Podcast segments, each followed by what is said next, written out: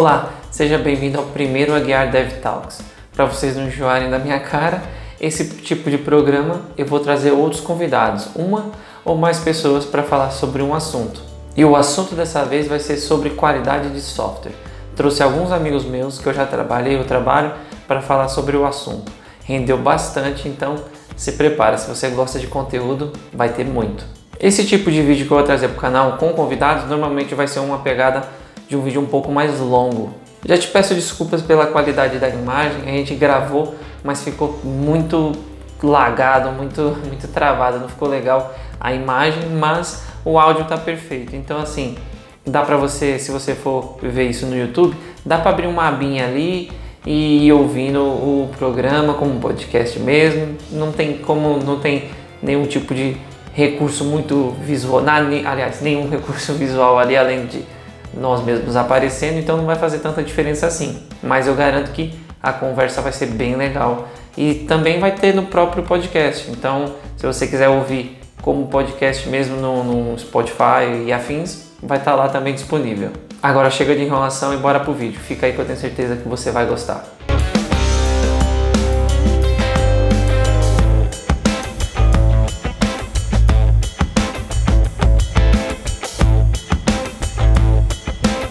Olá pessoal, seja bem-vindo aqui. Hoje a gente vai falar sobre a área de qualidade de teste. Chamei esses meus amigos aqui de épocas diferentes, todos da, de, da área de qualidade, para a gente falar um pouquinho sobre o que é e como faz. Vamos começar com cada um aqui se apresentando. Começar pelo que está mais calmo, que é o Peter, está mais calmo que eu. Então, olá, Peter, fala aí, como é que se apresenta aí para gente? Sou formado pela Universidade de São Judas Tadeu, tenho aí praticamente oito anos na área de testes e o primeiro serviço acabei acabou sendo um estágio na área de suporte. Só que era um suporte diferenciado, onde é, a gente fazia o treinamento dos usuários que precisavam utilizar aquele software, a gente fazia a instalação e também fazia um teste com o um cliente para ver se o software estava funcionando e quando tinham customizações, se aquelas customizações realmente funcionavam, a gente entregava para o cliente. Então, a partir daquele momento ali, eu, eu vi que eu gostava muito daquela parte onde eu tinha que entrar no software, testar, buscar se realmente estava funcionando corretamente. Foi aí que eu fui indo mais a fundo e vendo o que eu queria. E é, mesmo na faculdade, eu já via que já tinha alguns colegas que trabalhavam um pouco na área de testes, um deles era o Rafael, então eu comecei a conversar mais com ele, então a gente teve um convívio maior até onde ele acabou me indicando numa empresa que aí eu já não fui como estagiário, eu já comecei como executor de testes. Aí eu fui para uma empresa, para uma fábrica de teste e pude realmente trabalhar só com os testes e foi onde eu fui gostando da área e fui vendo que era aquilo que eu queria fazer na, na para minha carreira. Muito bom, então foi o Peixoto que te levou para esse mundo sem volta, entendi. Ah, foi exatamente. Foi culpa ele. esse mundo sobrinho do que há. Beleza. Vamos, Márcio? Meu nome é Márcio, eu tenho 49 anos, eu sou de São Paulo, da cidade de São Caetano. Estou na área de teste já há uns 8 anos. Beleza. Raquel? Oi, gente. Né? É, meu nome é Raquel, eu tenho 27 anos, sou aqui de Diadema, São Paulo. Estou na área de teste há mais, um pouco mais de um ano. Peixoto, Rafael, né? Mais vulgo Peixoto. Sou o Rafael Peixoto, é, atuo aí já como QA em mais de, 8 anos aí, na área de TI um pouco mais de 10. Tô ficando velho já nesse negócio aí. Vamos falar um pouco de qualidade hoje aí, essa galera fera. Bora lá. Ah, já deu um astral aí. Vai o Matheus. Eu sou o Matheus, tenho 25 anos, sou de São Paulo capital e atuo com, com QA há mais ou menos uns 3 anos. Legal. Bom, eu sou o Thiago, eu sou o único aqui da turma que não é QA, mas eu quis propor esse papo aqui porque é uma área muito importante. Eu lembro muito daquela frase que se diz, né, ah, testar é caro, né, que tem muita gente que não testa, né, não tem uma área de qualidade porque acha que é caro, mas na verdade muito mais caro é não testar. Então eu acho, e eu acho legal também porque apesar de estar muito em, em, alta tecnologia e tudo mais, eu ainda acho que a área de qualidade não, não é tão falada, né? E vamos desmistificar um pouquinho aí. Talvez tem gente que não sabe que essa área existe. Vamos explicar o que cada um faz aí no dia a dia, como é que é essa rotina. Mas antes disso, explicar aí pra gente como que cada um entrou na área, né? E aí, explicando aí como que cada um entrou na área, eu queria saber do background de cada um sobre faculdade, se fez faculdade, se fez curso. O Peter ali já falou que né, fez faculdade. Mas fala assim, fez faculdade e se tem algum curso, dá para entrar na área só com curso, sem faculdade, eu acho que isso é interessante citar. E quando foi a sua primeira experiência, né? Em que ano que foi isso aí que aconteceu? Começa aí pelo Matheus. Bom, minha primeira experiência na área foi ainda quando eu estava cursando a faculdade. É, eu fiz FATEC e uma das matérias necessárias para concluir o, o, o, curso era teste de software. É, nessa época eu ainda não trabalhava CLT, eu esperei terminar a faculdade para buscar um trabalho CLT, né? Eu estava dando foco primeiramente só para os estudos. É, quando eu terminei a faculdade em 2017, eu já busquei naqueles sites de, de busca de emprego, busquei pela carreira de, testador de software. É, então eu encontrei, é, fiz uma algumas entrevistas, uma delas foi para uma fábrica de testes, trabalhava no, naquele modelo cascata, chegava o produto para a gente, a gente testava. Naquela época eu ainda só fazia testes manuais, nada automatizado ainda, bem pouco teste de API. Como QA foi isso? Depois eu, eu migrei para a área de N3, eu trabalhei como N3 num banco. É, chegava para mim bastante ocorrências que alguns operadores encontravam possíveis bugs ou problemas no sistema. Eu tinha que separar o que era problema, o que era regra de negócio que o, o atendente ou o operador não, não tinha entendido muito bem. E aí separava o que era bug, passava para ou para sustentação, para eles fazerem alguma correção, ou passava para para mesa, que eles escreviam todo o backlog lá de quando ia ser feita essa correção e tal. E depois disso, eu vim para Cargueiro, onde eu voltei a CQA, agora numa mesa de desenvolvimento, né, trabalhando no, no, modelo Scrum, e agora é muito diferente do que eu vi lá no passado, agora eu já trabalho bastante com API, bastante com teste automatizado também. Próximo, Raquel, conta um pouquinho pra gente aí o que você estudou, o que foi preciso você estudar para entrar na área, né, curso, faculdade, precisa, não precisa, e um pouquinho da sua experiência. Eu sou formada em outra área, né? Eu eu me formei na, na Unesp, na Universidade Estadual Paulista. Mas aí quando eu retornei, né, estudei lá pro, pro interior, quando eu retornei eu topei com algumas coisas diferentes, assim, né? Se só baixar um, né, um momento de será que eu quero continuar nessa área? E aí eu decidi mudar de área, né? Não, não me seu curso, Raquel? eu, eu sou formada em História, né? Sou formada em História. E quando eu vim, eu percebi que não, não, não queria seguir mais nessa área. Eu tava conversando com umas pessoas e me falaram sobre a área de teste. Aí eu comecei uns treinamentos, comecei a conversar com o pessoal e aí a minha primeira oportunidade veio em 2020, né? Eu entrei numa consultoria, a Warmap, e desde então eu continuo, né? Completei um ano agora em, na, na quinta-feira e desde então eu tô eu trabalho com por ser consultoria, já passei por alguns clientes, então a gente eu acabo tendo alguns trabalhos diferentes, né? Alguns tipos de negócios diferentes. Então, eu já trabalhei com tipos de teste variados, como uh, teste de integração, teste, teste de sistemas, mas eu, o meu foco agora é na área de integração, né? De, no teste de integração. Então é com isso que eu tô trabalhando agora. Então, aqui do, do, do pessoal eu sou o Baby. só, só. Pessoal humilde, vai começar a humildade. É. Vamos lá. Me conta um pouco aí, Márcio. Fala um pouquinho aí o que você estudou para entrar nesse mundinho e um pouco da tua experiência aí, a partir do momento da, da qualidade do software. Beleza, pessoal. Eu, na verdade, eu entrei na, na área né, de, de, de testes um pouco antes da faculdade. Então, eu, eu me formei em, em tecnologia da informação, comecei né, atuando como analista de implantação.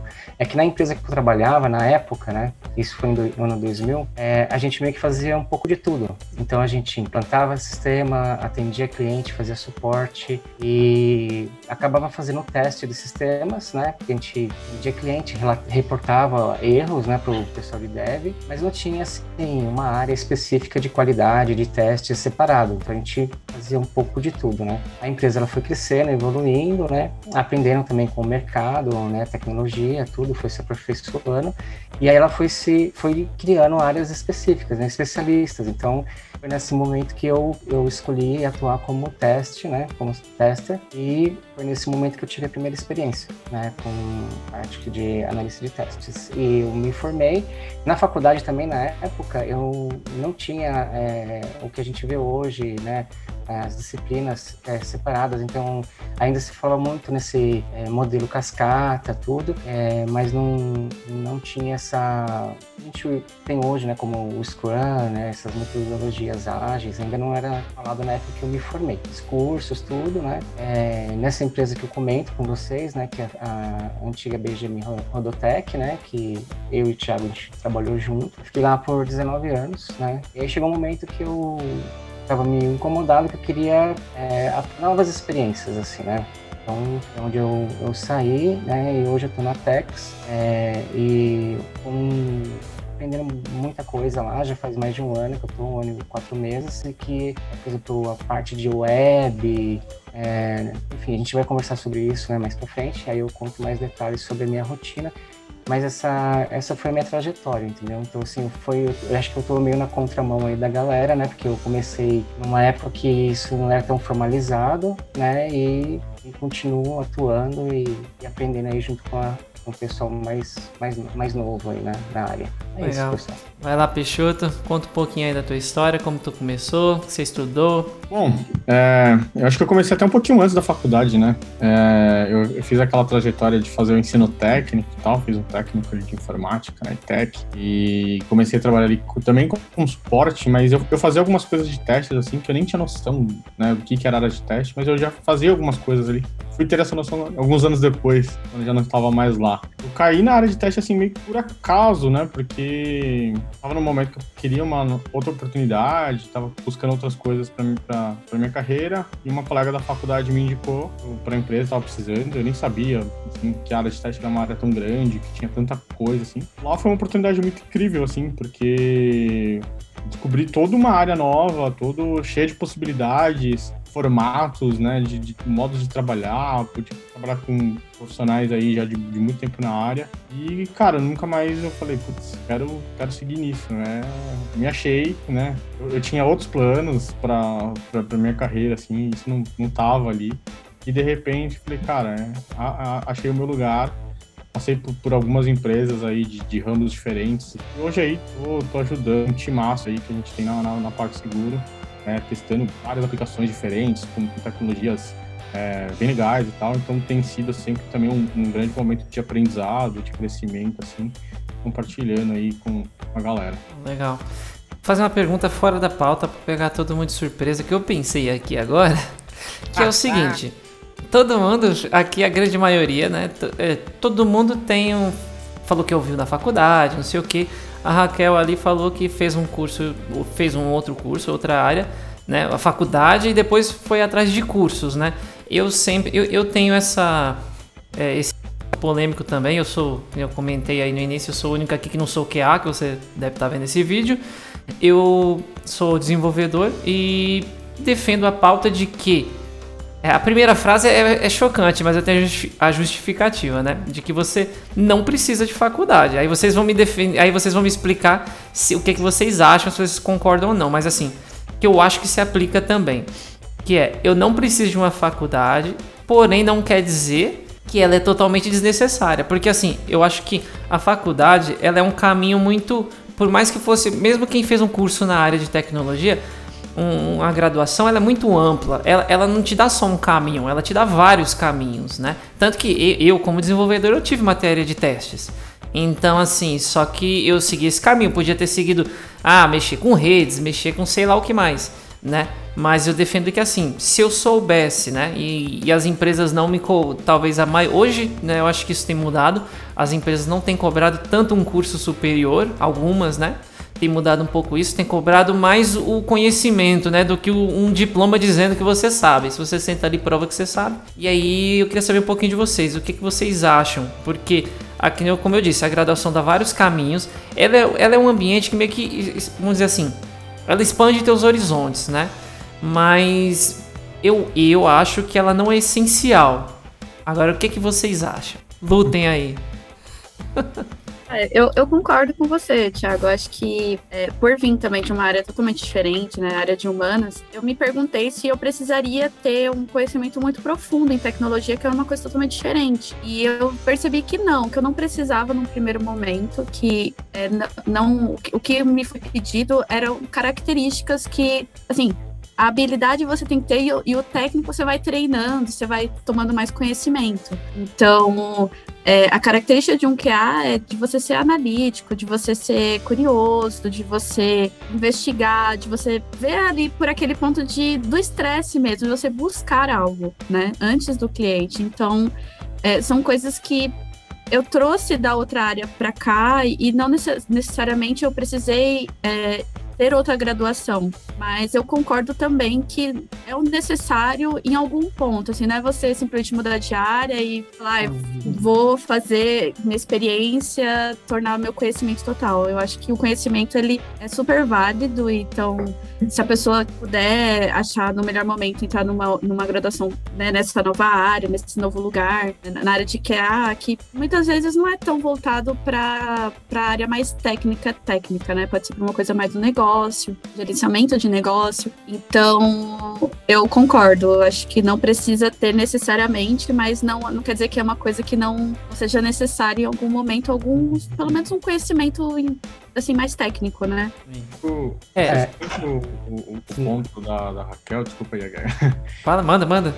Eu, eu vim da, da, da, parte ali, né, da área técnica, fiz é, ciência da computação, já tinha feito técnico e tal. Mas, por exemplo, eu entrei na área de testes, já estava trabalhando ali há algum tempinho quando eu fui ter minha primeira matéria de testes. Então, assim, eu já, já trabalhava lá e não, tinha tido essa matéria na, na faculdade, uhum. sabe? E durante minha carreira eu trabalhei com vários profissionais, assim, que eram pessoas que conheciam muito de, do negócio ali, do, do que estava sendo desenvolvido, e essas pessoas saíram daquela área de negócios para ajudar na, a testar, porque né, uma, uma parte muito importante de, da área de qualidade não é só você ser técnico ali, conhecer código, né? Hoje a gente fala muito de automação, tudo isso é super importante. Mas, assim, você tem que se comunicar muito com o negócio. Então, esse conhecimento, né, da, da parte do que está acontecendo, qual que é o produto, é, essa regra que está certa, é, é, é uma parte fundamental. Então, muita gente migrou, né, da, dessa de uma outra área, conhecia muito sobre aquele produto, sobre aquele negócio e, e acabou virando QA. Enfim, aí você busca formas de, de, reinventar ali e aprender algumas coisas mais específicas da área. Mas não vejo nenhuma barreira não para começar é, faculdade. Acho que hoje em dia cada vez mais as empresas já, estão se tocando de que tem muita gente que está aprendendo por conta, é, às vezes faz algum curso e tal. Então não, não, não, vejo essa necessidade não da, da, da, faculdade, não. Apesar da faculdade ter a questão de, tipo, né, ela, ela te dá essa abertura, né, esse básico para é para você, de repente, pô, legal esse caminho, não, como você mesmo tinha citado ali. Né, de que área que eu vou ali na faculdade você vê várias então é, é legal mas não, não é essencial Sim. na minha é, o que eu queria também comentar, assim, é que, no caso, até, eu sou um exemplo disso também, né? Eu entrei na área eu ia de... Comentar, eu ia comentar isso aí. E na, e na BGM tinha muita é. gente que conhecia o negócio. Eu lembrei até, é. se eu não me engano, da Priscila, né? Lembra lá da Priscila? Que ela era, era lá da área de, de suporte e tal. Foi uhum. evoluindo, evoluindo, até ficou dedicada no teste. E eu acho que o que você vai falar é o teu caso também, né? Exato, é. Lá, assim, gente tinha, por exemplo, pessoas formadas em contabilidade que estavam atuando como teste né, como analista de teste por dominar assim a parte de negócio. E como a gente era um RP, né, tinha é, uma empresa que rodava ponta a ponta no cliente, né, desde a parte de, da oficina até a parte administrativa, tinha que ter um conhecimento um, grande na parte de negócio, né, então o que pesava mais né, na, na, na, na qualificação era o conhecimento do negócio, assim, mais do que a própria parte técnica, né, mas eu acredito que para você é assim depois de um tempo eu fui perceber que aquilo que a gente praticava na, na empresa né é, intuitivamente né fazendo os testes é, exploratórios e tentando simular o processo que o cliente fazia e tentando é, quebrar o sistema etc intuitivamente quando a gente vai estudando né putz, é mais ou menos o que eu já fazia, sem ter ah, o conhecimento técnico, assim, né? sem ter feito parte do trabalho em si. Mas eu acredito que o futuro do analista de teste, assim, pelo que eu tenho acompanhado, pelo que eu tenho visto, é que a gente vai ter que ser um desenvolvedor, assim, as, os papéis eles vão que meio que misturar, então assim, é importante quem está nesse processo, quem está atuando como um QA, se entrar nesse contexto tecnológico. Né? É bom, é muito importante. Eu, eu me eu me sinto é, assim, meio que até conversando com o Peixoto, né, que a gente um mentor meu aí uh, continua sendo meu mentor, né? Nessa parte de tecnologia, tudo na parte de teste. E assim, eu falei, putz, fiquei é, um tempo muito parado, né? E assim, às vezes para você fazer um teste melhor, para você poder é, saber as possibilidades que você pode testar determinado tipo de aplicação, você tem que ter um conhecimento técnico. Então, assim, eu acho que as duas coisas hoje em dia, elas estão andando meio que variadas, assim, você tem que ter tem que ter esse conhecimento. Em algum momento, isso vai ser cobrado, vai ser é, necessário. Então, a faculdade, em algum aspecto, te dá essa condição, né? Entendi. É, não, né, é, ela vai te propor essa... Porque hoje a gente consegue... É, eu acredito que a gente tenha faculdades com especificação ou alguma coisa mais voltada para a parte do teste, ou ela vai ter uma disciplina já mais contextualizada do que na época que eu fiz, que eu tive que correr atrás de um curso né, que complementasse, né? Mas acho que é importante ter essa formação e, e buscar um conhecimento técnico. Acho que assim, é, a faculdade, como todos disseram, ela te dá um norte, mas assim, eu acho que tudo depende de onde você quer trabalhar e de qual cargo também você quer ocupar. Então, assim, dá para iniciar na área sem uma faculdade? Com certeza. Porque aí acho que é mais uma questão profissional mesmo de para onde eu quero ir. Então, depende muito. A faculdade, acho que é o modo, seja o bacharelado, seja técnico, acho que é o melhor lugar para você ter um norte e você saber o que, que você quer buscar. Então, nesse ponto, eu acho que ela te ajuda um pouquinho mais do que você tentar, de repente, iniciar o, os seus estudos sem ter um norte de realmente do, do que é a área, do que você vai fazer, como eu vou fazer. Eu concordo, concordo que a faculdade ela mostra muito e assim, a faculdade, querendo ou não, mesmo você tendo um semestre de uma matéria, ela não, não consegue é, explicar tudo sobre nenhuma das matérias que você está aprendendo ali. Então você vai aprender bastante teoria, você vai ver prática de algumas coisas, mas chegando no, na hora do, de qualquer emprego, você vai aprender muita coisa lá fazendo. E cada emprego é um diferente do outro e nenhum deles você vai aprender tudo na sua faculdade. Então eu acho que sim, a faculdade dá um, um bom direcionamento, mas não acho que ela seja necessária realmente para seguir nessa área. Duas coisas que eu acho que eu percebo aqui dessa conversa. A primeira é que você pode ver que o mesmo curso que forma um desenvolvedor forma um, um, um testador, for, forma vários profissionais, mas interessante que a programação, independente do que, que você vai fazer exatamente, ela tem se tornado cada vez mais necessária, né? Por exemplo, ah, o cara do teste, ele tem um negócio para programar o teste. Ah, o cara que faz o site, o dev, né? Ele desenvolve o site. Hoje a gente tem a, o pessoal de infraestrutura, quem diria? O pessoal de infraestrutura hoje também tem que saber programar. Não todos, né? Mas com certeza hoje a gente tem né, infraestrutura como serviço, então tem scripts, tudo que tem de se automatizar, o pezinho da programação está indo ali, né? E isso é essa parte interessante. E a outra parte que é relacionada ao curso, né? A gente vê o que que, como eu disse, né, mesmo curso que sai de diferentes profissionais, que o Peixoto falou ciência, fez ciência da computação, também fiz. E é engraçado que assim, eu tava até é, minha cunhada está começando um curso agora e ela pediu para mim uma recomendação de que curso que ela faria para trabalhar na área de tecnologia. Aí eu olhei pro meu curso e vi assim, olha, se eu sou... E ela já sabe que quer ser uma programadora, mas ela quer fazer uma faculdade. Eu falei, ah, ok, né? Porque a gente sabe que... Acho que é o caminho tradicional, né? Querendo ou não, não é o único, mas o tradicional é a faculdade. Então eu falei para ela, olha, pega um curso mais curto, uma análise e desenvolvimento de sistema, que é menos tempo, já que você sabe o que você quer ser, porque você pega um Ciências da Computação quatro longos anos, fora as DP que talvez você pegue ao longo do caminho, vai para cinco nessa porcaria, e você gastou a vida ali dentro, sendo que você já sabia o que você queria o que você queria ser desde o início, né? No caso que eu acho que quando você sabe o que você quer ser desde o início, eu acho que optaria por um caminho mais enxuto, né? Como se possível, para você alcançar o que você quer, uma vez que você sabe o que você quer, né? Mas agora saindo um pouquinho dessa história da faculdade e entrando um pouquinho na rotina, vou fazer aqui a pergunta de um milhão de dólares, né?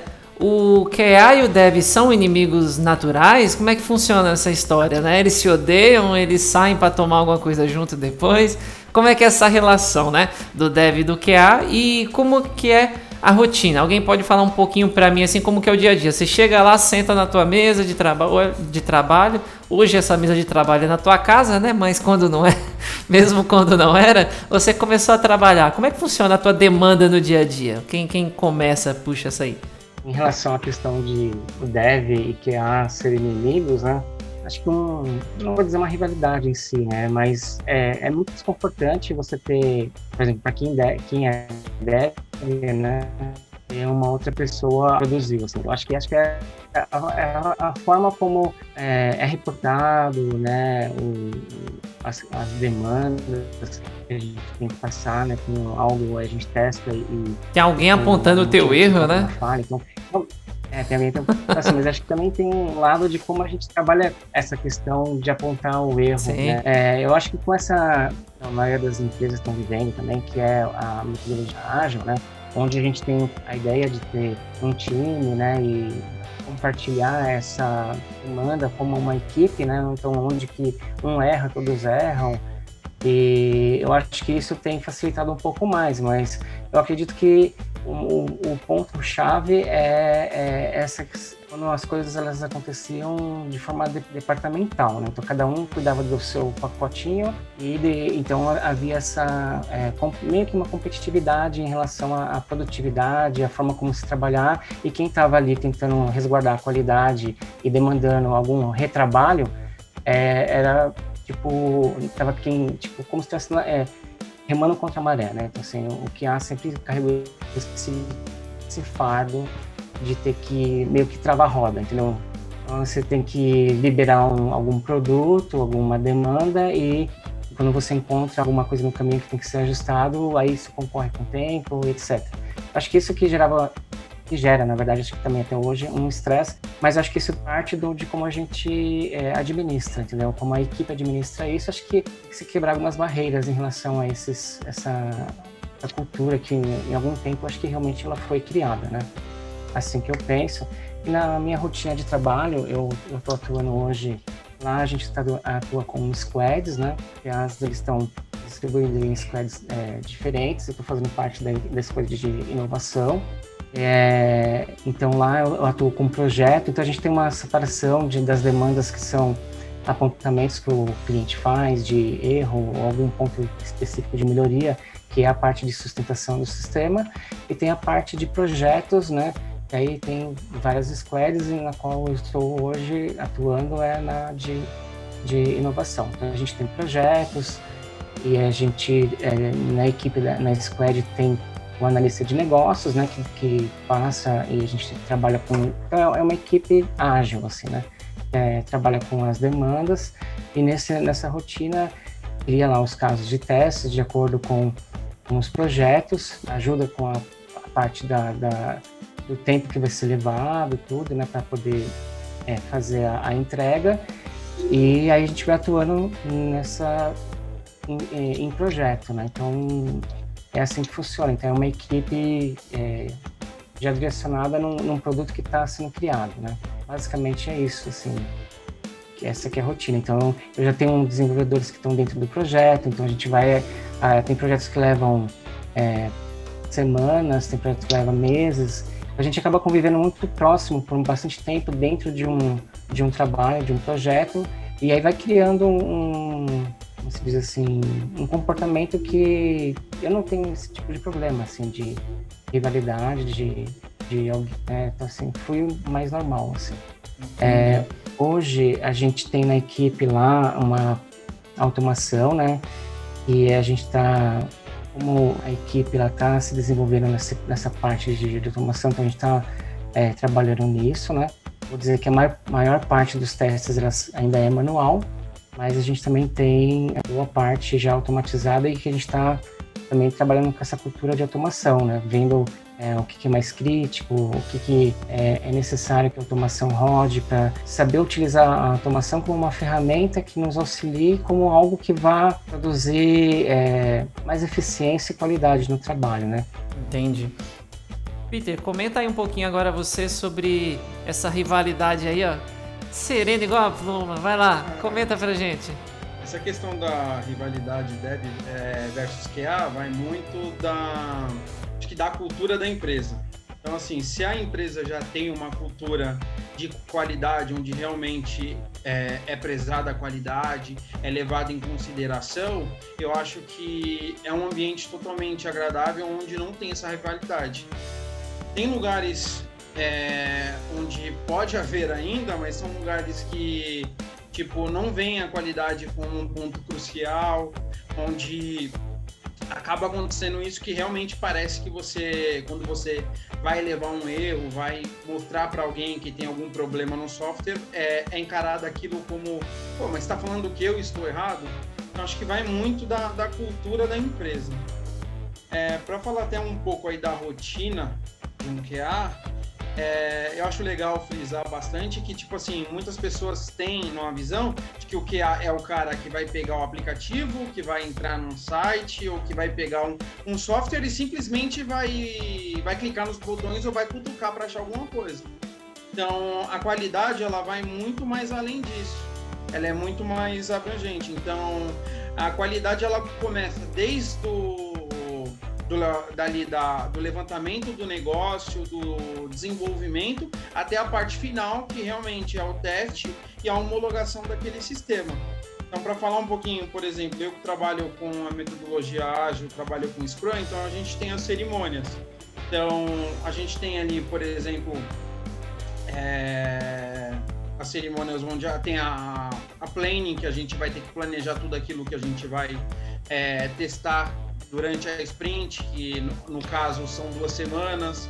Então temos a demo, é, onde a gente vai ver tudo o que aconteceu na sprint, o que foi bom, o que foi ruim. Temos a, a é, retrospectiva, temos todas essa, é, essas cerimônias que a gente trabalha para poder fazer essa parte do teste. Então temos também. Puta, esqueci o nome da cerimônia. Onde a gente vai. É, antes da, de tudo isso que a gente vai levantar. Rafa. Qual que é? Ajuda aí. Plan, você falou planning, tem a. Tem, a gente chama de grooming, Cara, que a gente vai fazer o levantamento mesmo, vai ver cenários, vai precisar de massa, esqueci o nome. Deu um branco aqui agora. Depois você comenta, esquenta não. Mas tranquilo, então a gente tem uma parte aí onde a gente vai fazer todo o levantamento do cenário, a gente, quando a gente recebe aquela documentação, então a gente é, participa da cerimônia para querer saber é, é, o que vai ser desenvolvido. Então, antes de ser desenvolvido, a gente participa dessa reunião pra, de negócios para ver se a gente já tem dúvidas, para ver se a gente vai precisar de massa, para que antes do desenvolvimento a gente já com, é, comece a fazer o levantamento dos cenários e o levantamento da massa para que quando é, inicia sprint e tenha toda essa parte é, do desenvolvimento, a gente já tenha tudo isso pronto para a gente poder, no caso, é, de teste automatizado trabalhar em paralelo com o desenvolvimento para que não fique tudo para uma última fase e de repente a parte de teste a gente seja, como costumam dizer às vezes, que a gente é o gargalo. Fica tudo na parte de teste e a gente seja só a parte final ali. Então a gente participa de todo o processo, seja ele é, antes do desenvolvimento ali na parte do negócio, durante o desenvolvimento também muitas vezes criando ali o, o, script de automação, dependendo do que você for fazer, e de, depois a parte do teste e homologação do, do, daquele sistema. Então você está me dizendo que não é. Quer dizer, então quando a, a demanda antes de ser desenvolvida, vocês já estão ali junto para se preparar para aquilo que vai chegar. Não é depois que foi feito que vocês ficam sabendo, é antes de ser feito. Isso, exato. Então a gente tem toda essa preparação. A gente já, é, quando o negócios vai levantar algo para ser desenvolvido, a gente já é envolvido naquela conversa e a gente define ali já os planos de teste que a gente vai precisar, a gente tira as dúvidas, faz um levantamento da massa para quando é, entrar em desenvolvimento, a gente já começar até a pensar em casos, em testes automatizados, para que em paralelo a gente consiga fazer já os testes é, automatizados e depois é, fazer um como se fosse um exploratório no final para que é, cada vez mais a gente teste é, faça menos testes manuais. Entendi. Ah, isso hoje e... é realidade, mas muitas vezes isso não é. Então muitas vezes a gente espera chegar ali é, no início da carreira, a gente espera chegar ali o, um sistema e a gente vai ver, muitas vezes vai desenvolver o caso de teste ali e vai testar tudo junto. Então, tem muitas pessoas que ainda estão nessa realidade.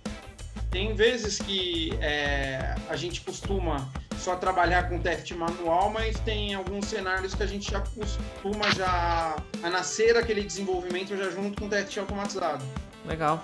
O bom, vou jogar agora para Raquel. Raquel, conta um pouquinho aí da tua rotina. Eu vi aqui que vamos tirar aqui pelo Márcio, né? Márcio, come... vamos fazer só um, a retrospectiva. Márcio falou aqui muito sobre alguns testes manuais, testes automatizados. Peter também comentou de teste automatizado e comentou que no, no, no processo ali de, de, de, de, ele participa do processo de desenvolvimento, né? Ele está ali até porque o tempo do teste tem que ser considerado, né, junto ali com o tempo de desenvolvimento, né? Não pode, ah, é sim que tem aquele famoso tá pronto, só falta testar, né? Esse tempo tem que estar tá ali dentro, né? Não, não pode não pode, ah, 50 horas para fazer. O fazer inclui, né, testar e desenvolver. Então conta um pouquinho da tua rotina e aí eu vou jogar, aproveitar e fazer uma pergunta para você também, que é depois você fala um pouquinho da sua rotina, você acha que pela empresa ter uma área de qualidade, o dev acaba ficando um pouquinho mais acomodado, sabendo que tem alguém ali para não deixar o, o, o, problema passar? Segura o rojão aí e fala para nós. ah, bom, você veio comer logo comigo, peraí. Beleza. É, bom, começando pela rotina, né? Os comentaram que tem essa questão da rotina tanto de você utilizar testes manuais como automatizados. Né? Na minha rotina, eu tenho utilizado mais testes manuais, né? ainda não entrei para essa parte de teste automatizado, mas basicamente nos meus testes manuais, o que, que eu faço? Eu tenho. É, a minha rotina ela é entre execuções e estratégias. Então, quando eu entro em um cliente, eu aprendo sobre aquele negócio, eu faço uma estratégia de uma análise que eu posso testar aquele negócio. Então, eu praticamente faço um mapeamento da funcionalidade, é, eu modelo os casos de teste, né, que eu vou utilizar. E depois eu realizo ciclos de execução. Aí depois que eu realizo esse ciclo de execução, pego alguns, eu pego os defeitos e abro nas ferramentas de gerenciamento de defeitos, né? Que pode ser o Gira, pode ser o Azure DevOps. E aí é quando eu entro em, em bastante contato com os desenvolvedores, porque eles vão testar aquilo, vão tratar e voltar para eu retestar, né?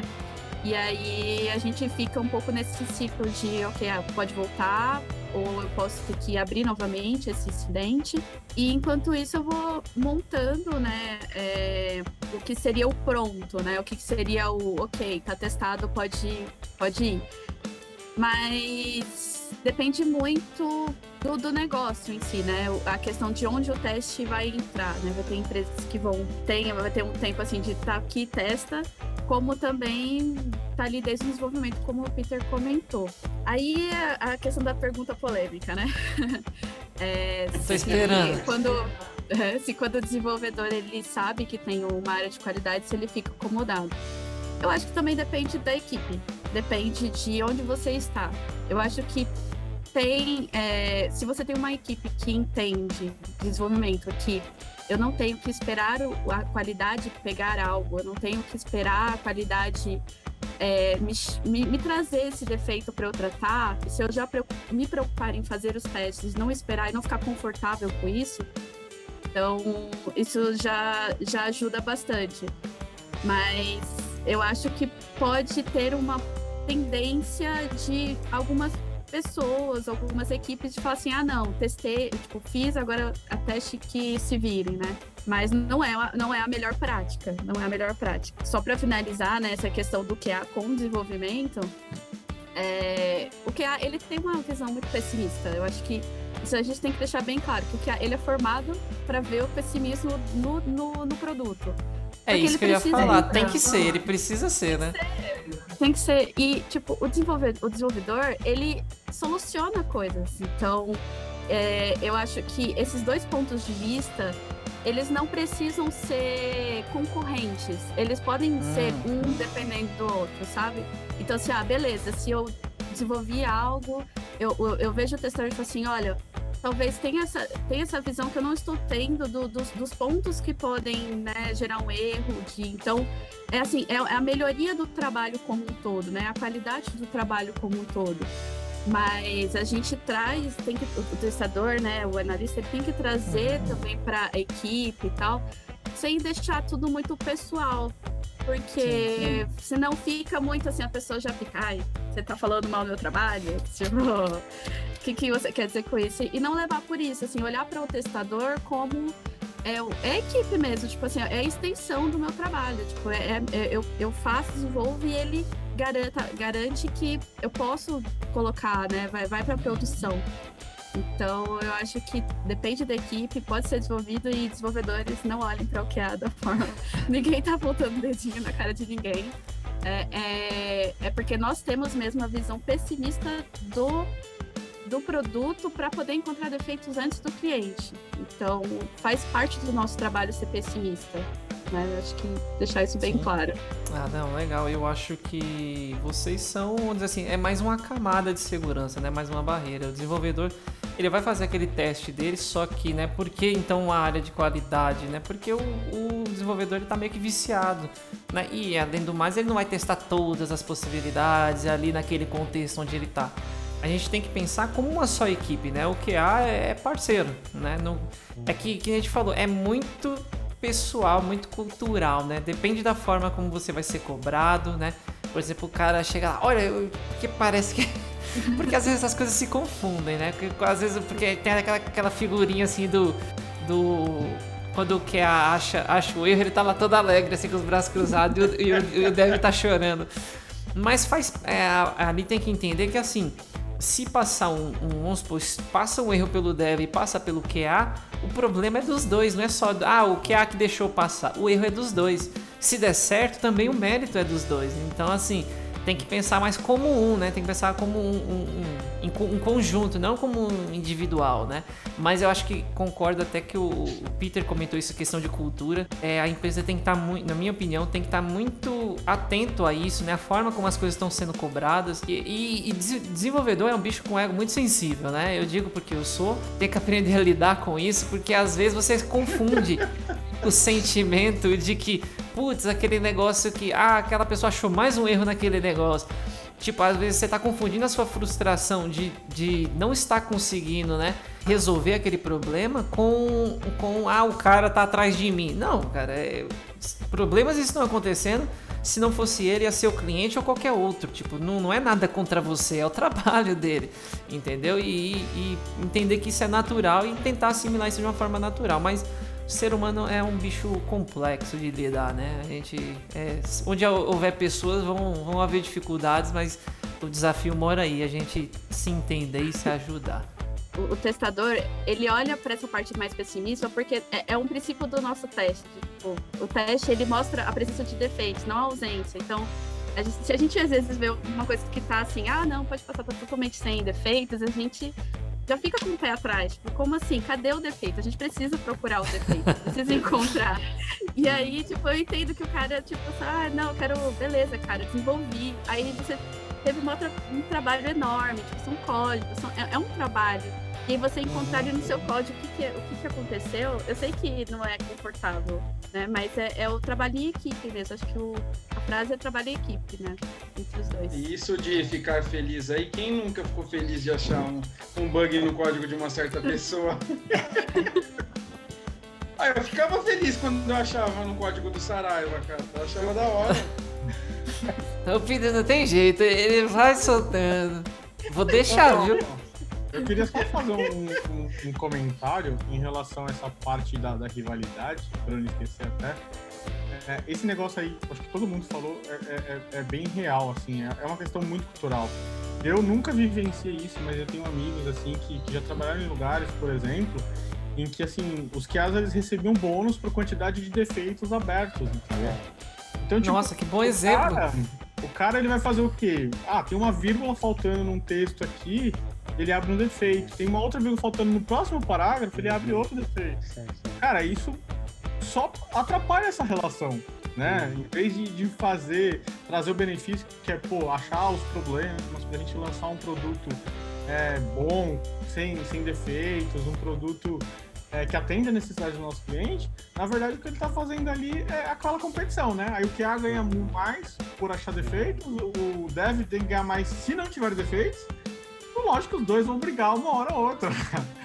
Então, essa questão realmente, as empresas às vezes, conscientemente ou não, acabam é. gerando essa, essas antipatias entre é, as duas áreas que deveriam estar trabalhando juntas desde o começo. Ou, ou, é, eu acho que isso ou... traz um cargo tão, uma carga tão pesada que, tipo, o dev que vai estar tá fazendo, ele vai estar tá tão preocupado em fazer o um negócio tão bem feito, não que ele não tenha que ter essa preocupação, mas ele vai, eu acho que ficar, eu, eu ficaria tenso em ter essa preocupação. Uhum. E eu acho que qualquer tipo de tensão que você joga em cima de um cargo vai fazer você simplesmente deixar coisas imbecis passar ali, coisas simples, sabe? Por causa dessa carga de nervosismo, né? vai fazer é mais é, é mais um ruído ali no teu dia a dia. Márcio, você ia comentar um negócio, fala aí. Então, é, também tem empresas que têm prática assim de é, é, criam métricas, né? Igual o, o Peixoto estava comentando. É, também assim do retrabalho. Então, por exemplo, quantas vezes você é, retornou uma inconsistência, né, ou, alguma, fez algum apontamento é, de um mesmo problema pro, pro dev, entendeu? Aí fica criando essa... É, então, é, isso daí realmente... É, isso faz com que é, aconteça essas, essas situações de constrangimento, né? Porque você fala, puta, que apontar de novo, porque é, não por. A gente, eu, eu consigo analisar assim, os dois lados da moeda. Eu sei que às vezes tem coisas que realmente é, a ferramenta e etc. trava e, e é difícil você resolver isso de uma forma tão simples. Então vai depender de. Às vezes vai, vai recorrer mais de uma vez você tem que passar por aquilo. Mas às vezes a empresa ela não entende e cria métrica para ter esse tipo de indicador, né? E aí isso queima, né? Como se tivesse um ranking, né? De curso, Mas atrapalha que ajuda, né?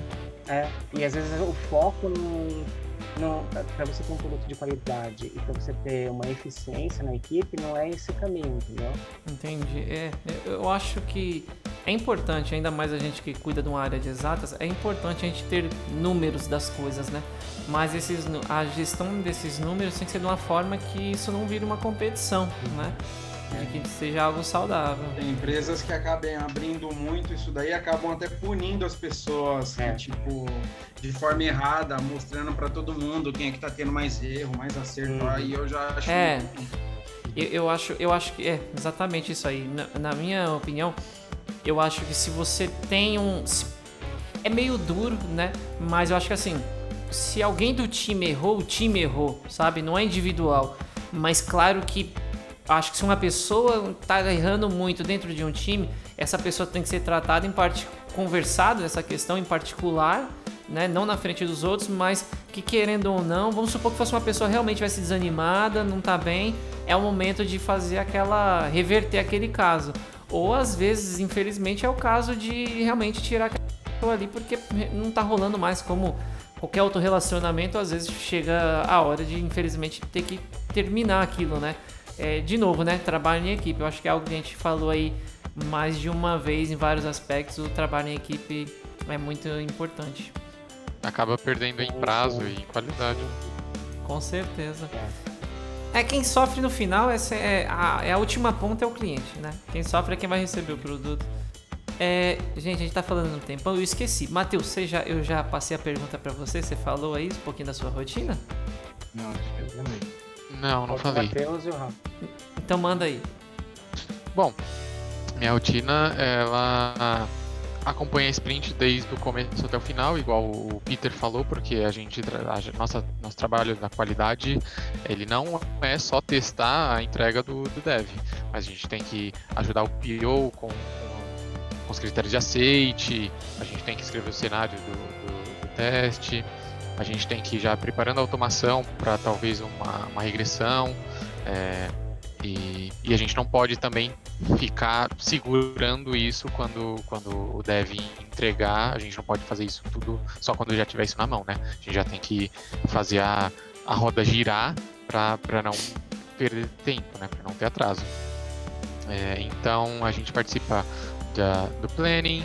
Lá já começamos a escrever todos os cenários, os critérios de aceite de cada uma das, das tarefas que será desenvolvida na, na sprint. É, aí a gente começa a trabalhar junto com os devs, quando o dev manda alguma coisa para você. Você falou de, de, rivalidade, eu nunca tive esse problema, porque eu, eu sempre gostei de, de, ir lá conversar com o dev, chegar no dev e falar, ô oh, dev, cheguei, vamos, vamos ver isso aqui junto. É, mostrar para ele, não só ir lá e abrir um bug e tacar para ele e falar, tá aí.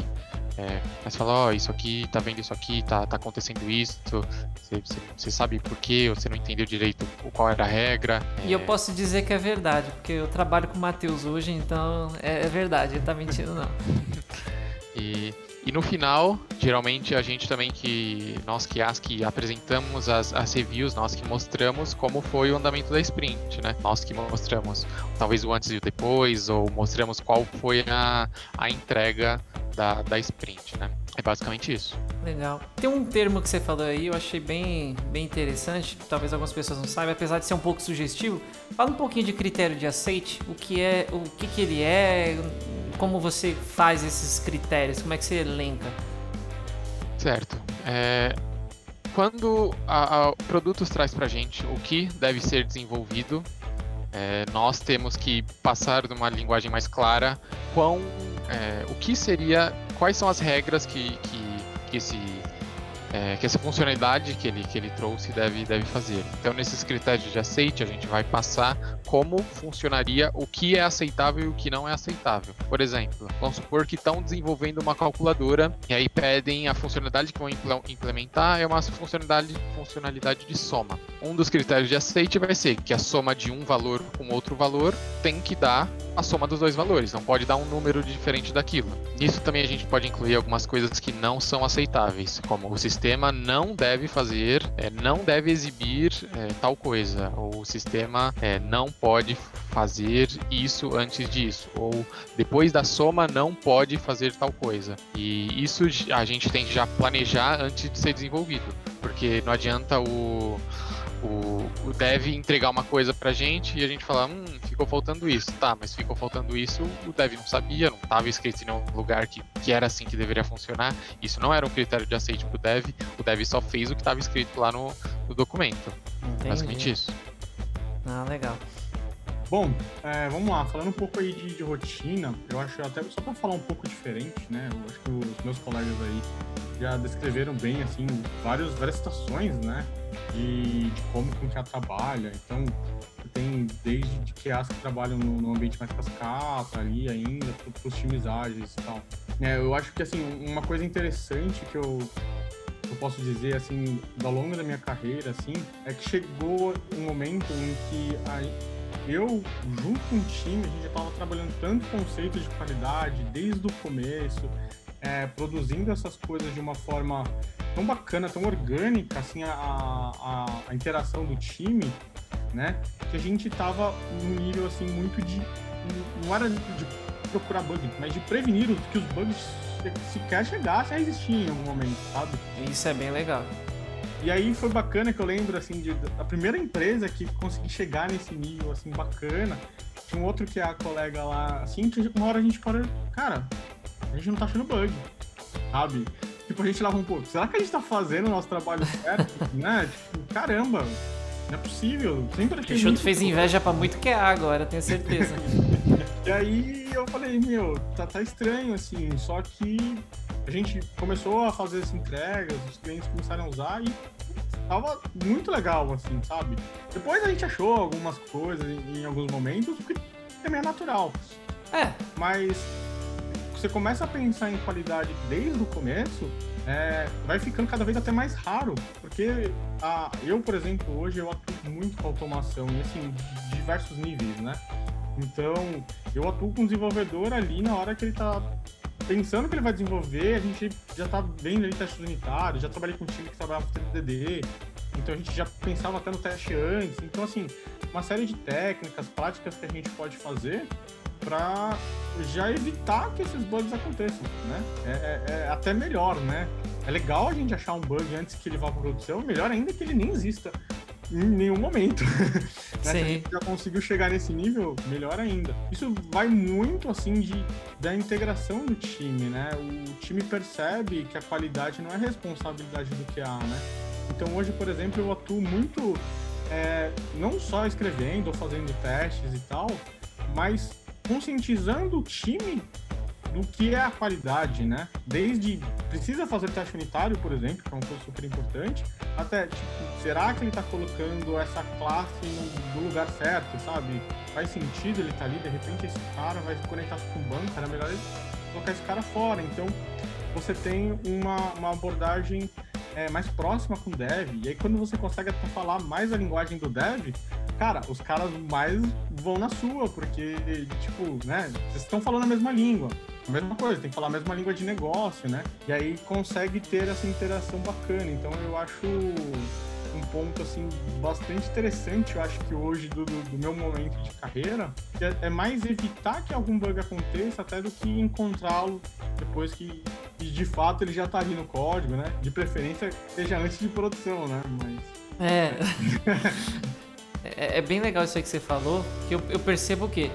Eu, eu vou até fazer o jabá já, de quando esse vídeo sair, eu vou ter feito, vou ter lançado na semana anterior um sobre soft skills, né? E eu tava falando sobre, pelo menos do meu ponto de vista, para um programador, né?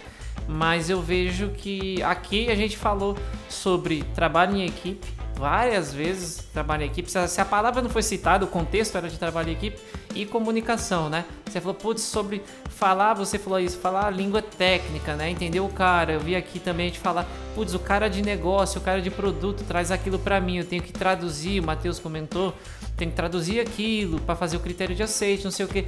Então, comunicação também é outra parte aqui que pode dizer, né? Que é muito importante aqui dentro desse da área aqui. Não, acho que não só de QA, né? A gente, a gente a- acho que a área de tecnologia, a gente transita em vários mundinhos aqui, né? E a gente tem que saber ser um poliglota aqui, senão a gente não souber trabalhar juntos, se comunicar, a coisa fica feia, né? Pois é. E aí também tem muito aquela coisa do, do hype, né? Às vezes tem uma coisa que tá muito no hype e a galera quer colocar aquela tecnologia, Hum. ferramenta. Cara, às vezes seu projeto não precisa, sabe? Eu vejo hoje muito, por exemplo, o pessoal falando com Kafka. Ah, tem que colocar Kafka porque mensageria, não sei. Talvez o, o seu problema ali não precisa daquele problema que você tá tentando resolver com aquele software. Sabe? Pô, Peixoto, mas o Nubank tá usando, Peixoto, como que eu não preciso? O mercado todo tá usando, né? O Google tá Caramba, usando. caramba, como que eu não preciso? É, Exato. tem muito dessa.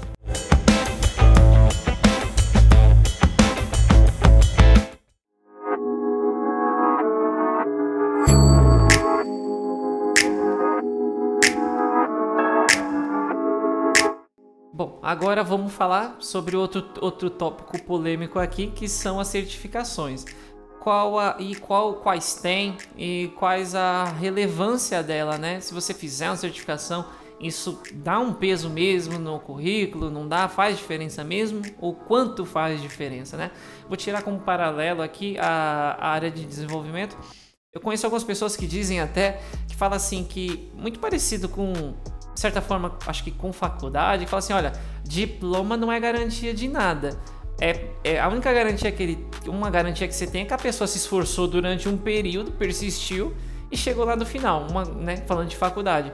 Uma coisa que a pessoa falava assim para sobre certificação de- na área de desenvolvimento, que era assim, falar, no mínimo, e, e- isso aqui garante que ele se esforçou, porque não dava para ele passar sem saber nada. O quanto ele é bom realmente no dia a dia, né, ah, vai depender. Mas me fala aí um pouquinho, né, vou começar pela Raquel, sobre algumas certificações e o que você acha, né? Qual a relevância que ela tem, se você tem alguma também, comenta aí. E como que é para tirar também, né? Não sei nem por onde começa.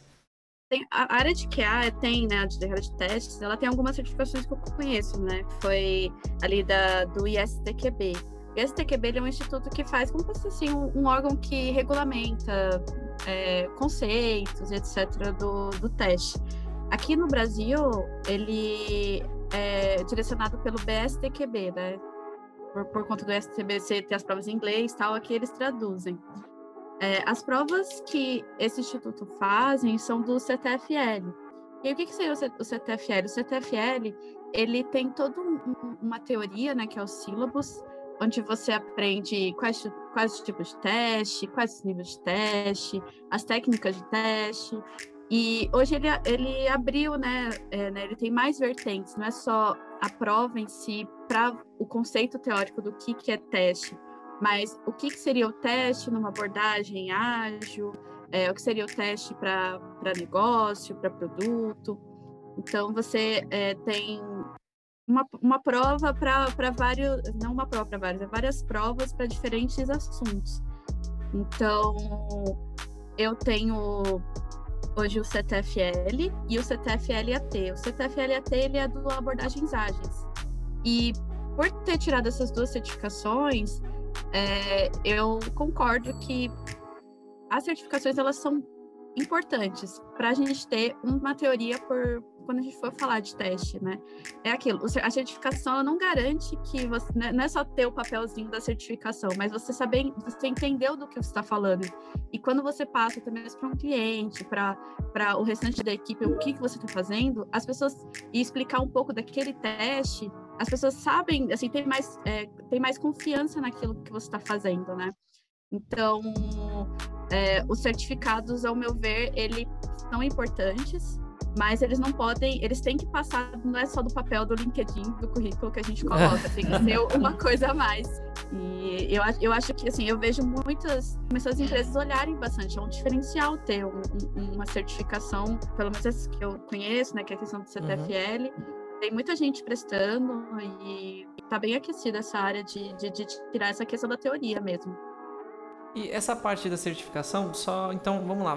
É, muita gente que comentou que viu, eu inclusive vi área de testes sendo citada na faculdade. A certificação, ela, em relação ao que você viu na faculdade, ela substitui, ela é uma extensão, um complemento, assim, qual é a diferença do que você viu lá na faculdade para uma certificação, por exemplo? Bom, é, como a minha graduação não, não, tá, não tinha ah, é verdade. voltado para teste. Putz, peguei, peguei mal. Você quer refazer, refazer Acho que eu, vou, eu, vou, eu mando pro próximo aí. Vai, aí, alguém responde essa minha pergunta aí. Ah, eu, eu respondo, vamos lá. Em relação a, a certificação em faculdade, né?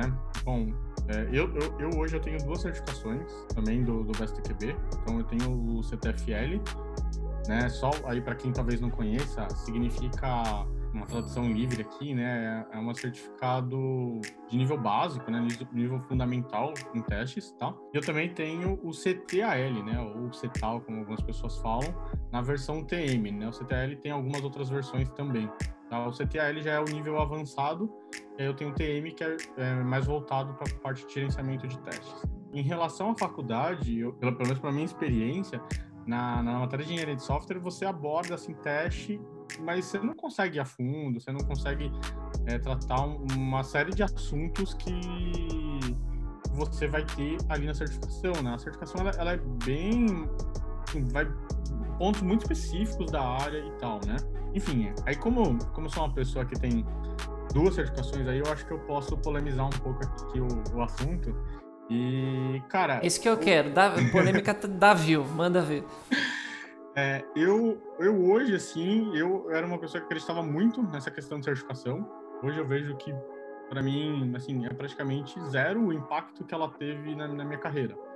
É, não, não, vou dizer assim, ah, não, nunca faça, ou não, mas eu, eu vejo que, primeiro, às vezes você vai ter as coisas um pouco descoladas da realidade. Demora, às vezes, para o sílabus, por exemplo, ser atualizado. Então, o mercado muda muito e, e, às vezes, não acompanha.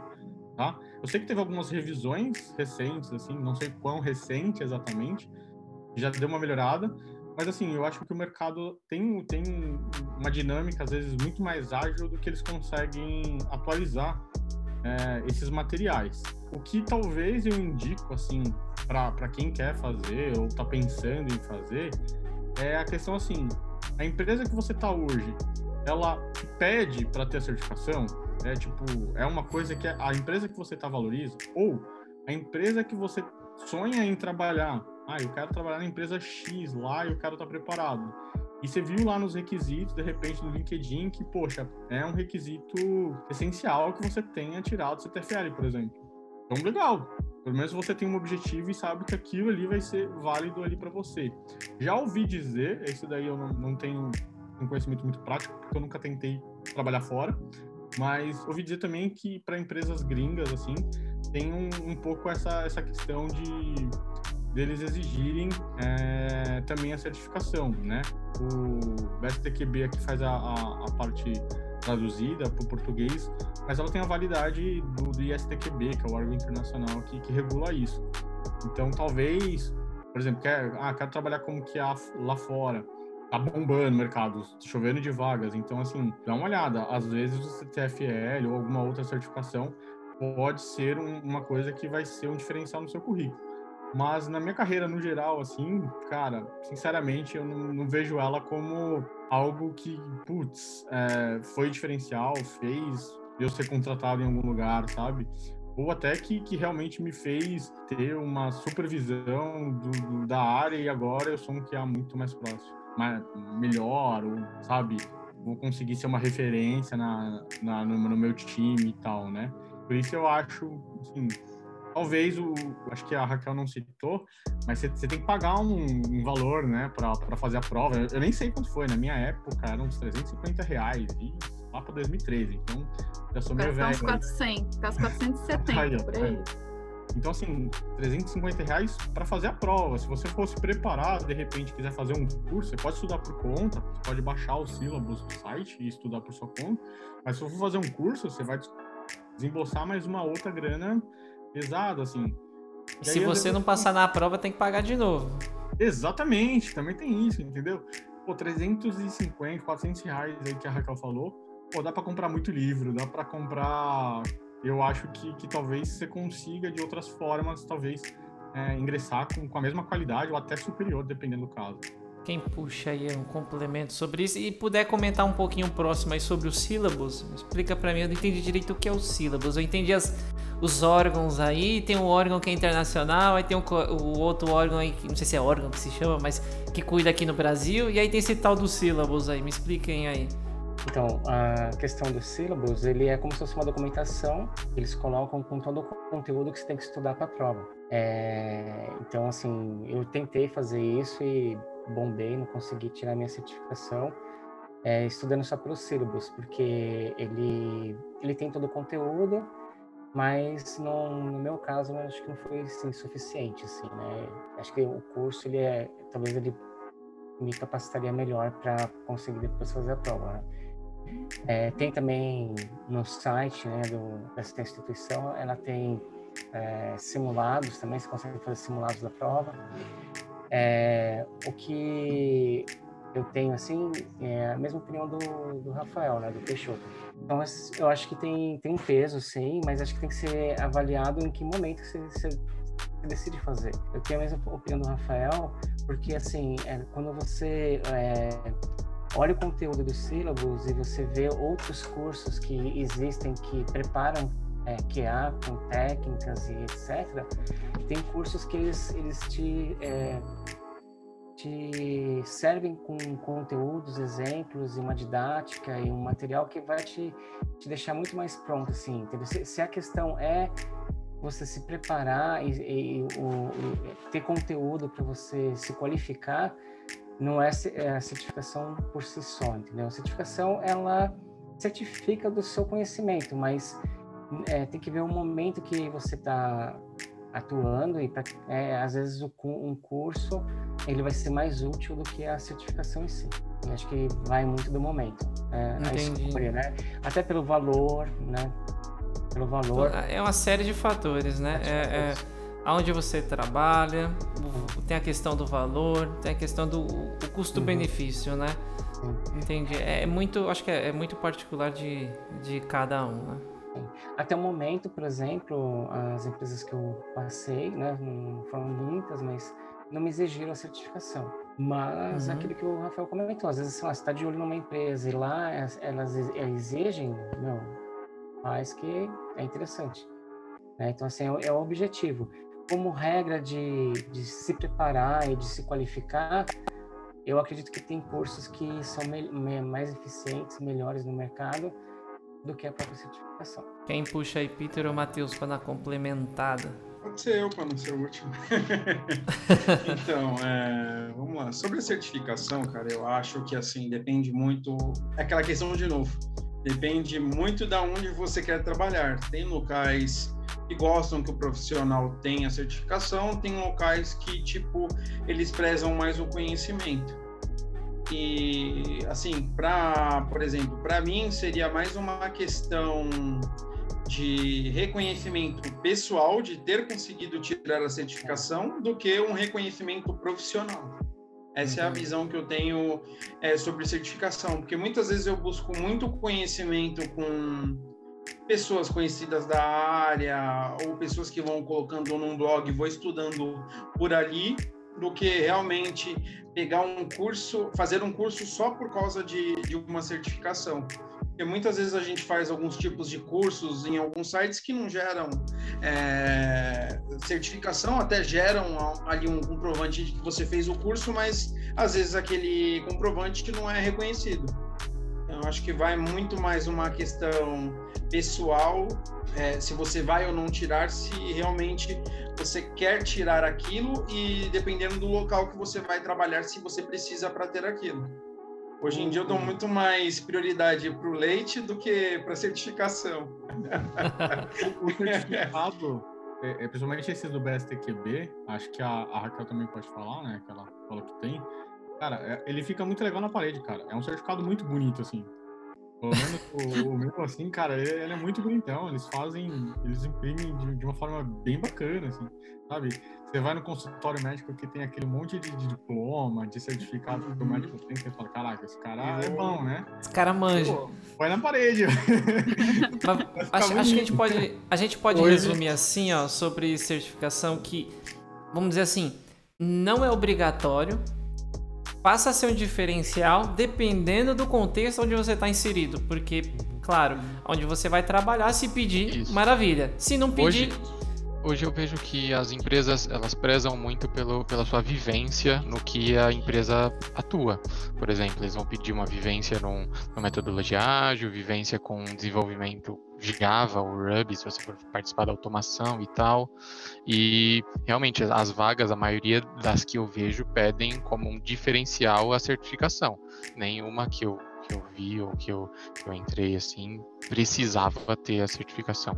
Matheus, quer comentar mais um pouquinho sobre isso? Senão eu vou fazer uma última perguntinha super rápida, não garanto que não vai Não, só, só ia falar isso, sobre que as empresas é, hoje, pelo que eu vejo, sim, no LinkedIn todo mundo pede experiência. Experiência uhum. com isso, com aquilo, mas certificação é de menos.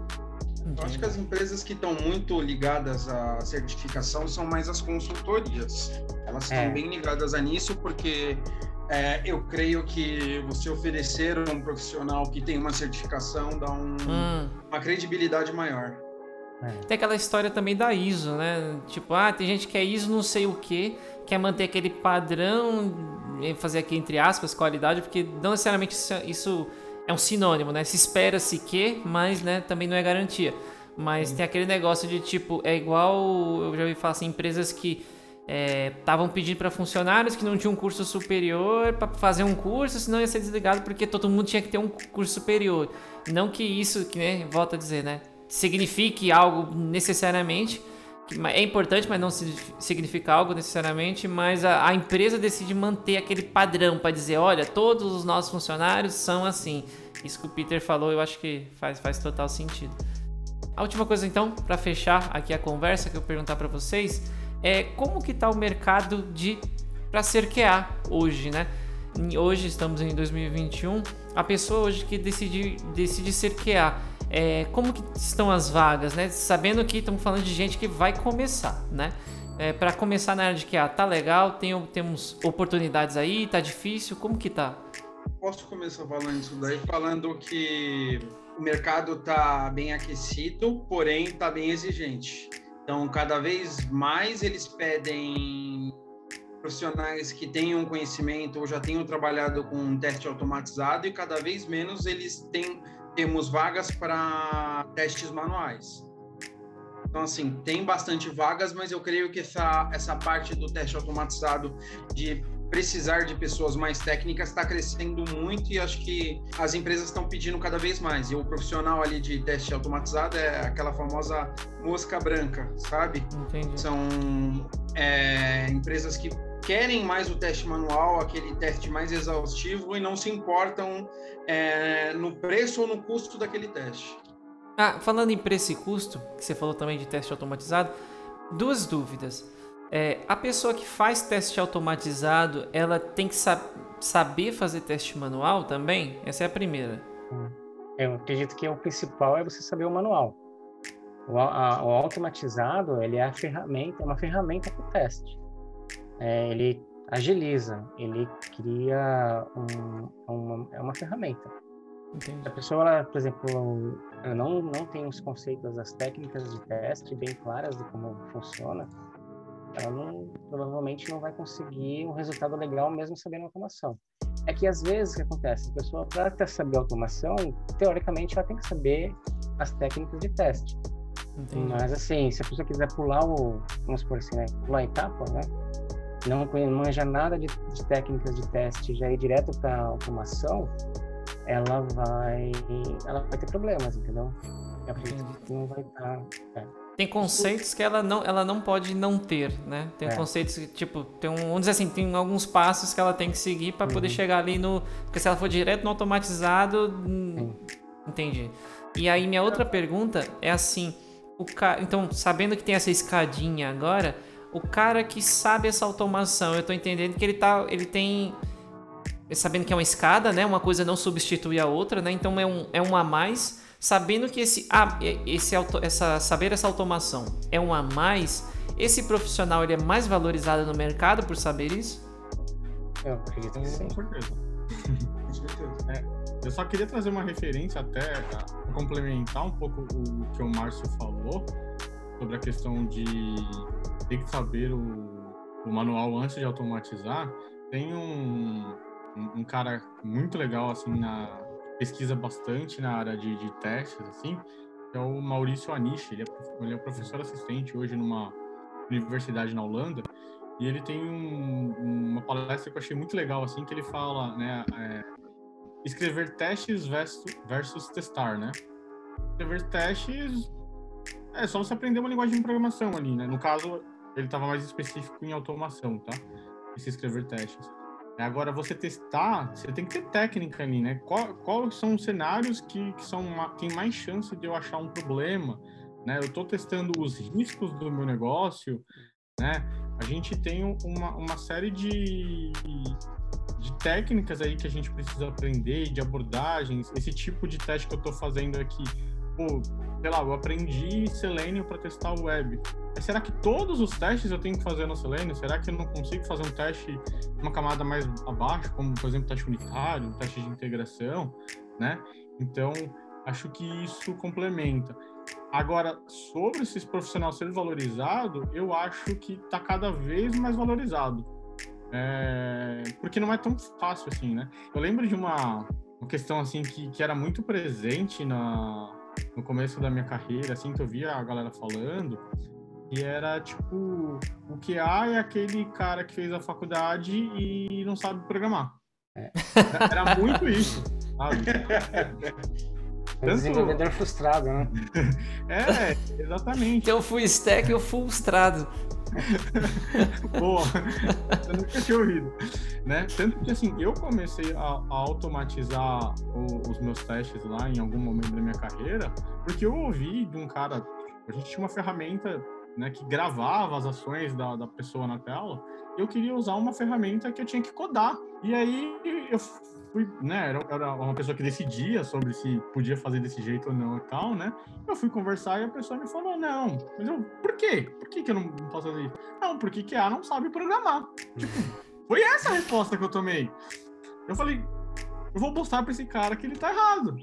Enfim, consegui provar ali com o tempo, né? Deu certo, as, as coisas foram andando. Então, por mais que seja horrível essa afirmação dele, ela tem um, assim, tem um ti- tiquinho de verdade, porque tem muito QA que tem medo da programação, né? Que fica com receio do código, né? É, é, é um mundo todo de possibilidades, de então é, precisa destravar é, é, é, essa parte. Então, é difícil achar bons é, programadores, né? Que, que, que saibam programar. Você tem muita coisa para aprender. Então, acaba também isso impactando no, no seu salário, por exemplo, na hora que você vai havendo uma vaga, né? Eu acho que isso conta bastante. Mas alguém quer complementar? Cara, eu passei por algo bem parecido com o Rafael, mas foi quando eu fui entregar um projeto, quando eu fiz de surpresa. Cuidado, Peter. Então, assim, Só lembrando. Eu acho que às vezes quando você, dependendo do local que você tá, que você vai mostrar algo para alguém, sendo que é tipo, olha que legal isso que eu fiz, Estou tentando fazer um, um sistema, estou tentando criar um framework de automação e a pessoa virar para você e falar assim: caramba, você sabe programar. então já ouvi essa já algumas vezes. Eu acho que concordar com os meninos, realmente é uma área que está muito, muito aquecida. Eu é, quando eu entrei na área, eu não sabia que, que, que, era uma coisa assim que a área de qualidade, pensei que estava em todos os lugares de tecnologia, sabe? Todas as empresas. Não era uma coisa tão, tão comum assim. E hoje eu vejo que tá, tá bastante. Então, eu tenho visto muitas, é, muitas vagas, tanto no LinkedIn quanto pessoas que eu conheço, perguntando se eu tenho indicações. Então, eu vejo que está bem aquecido. Concordo com os meninos também que é, hoje o teste automatizado está muito em alta, está muito visado.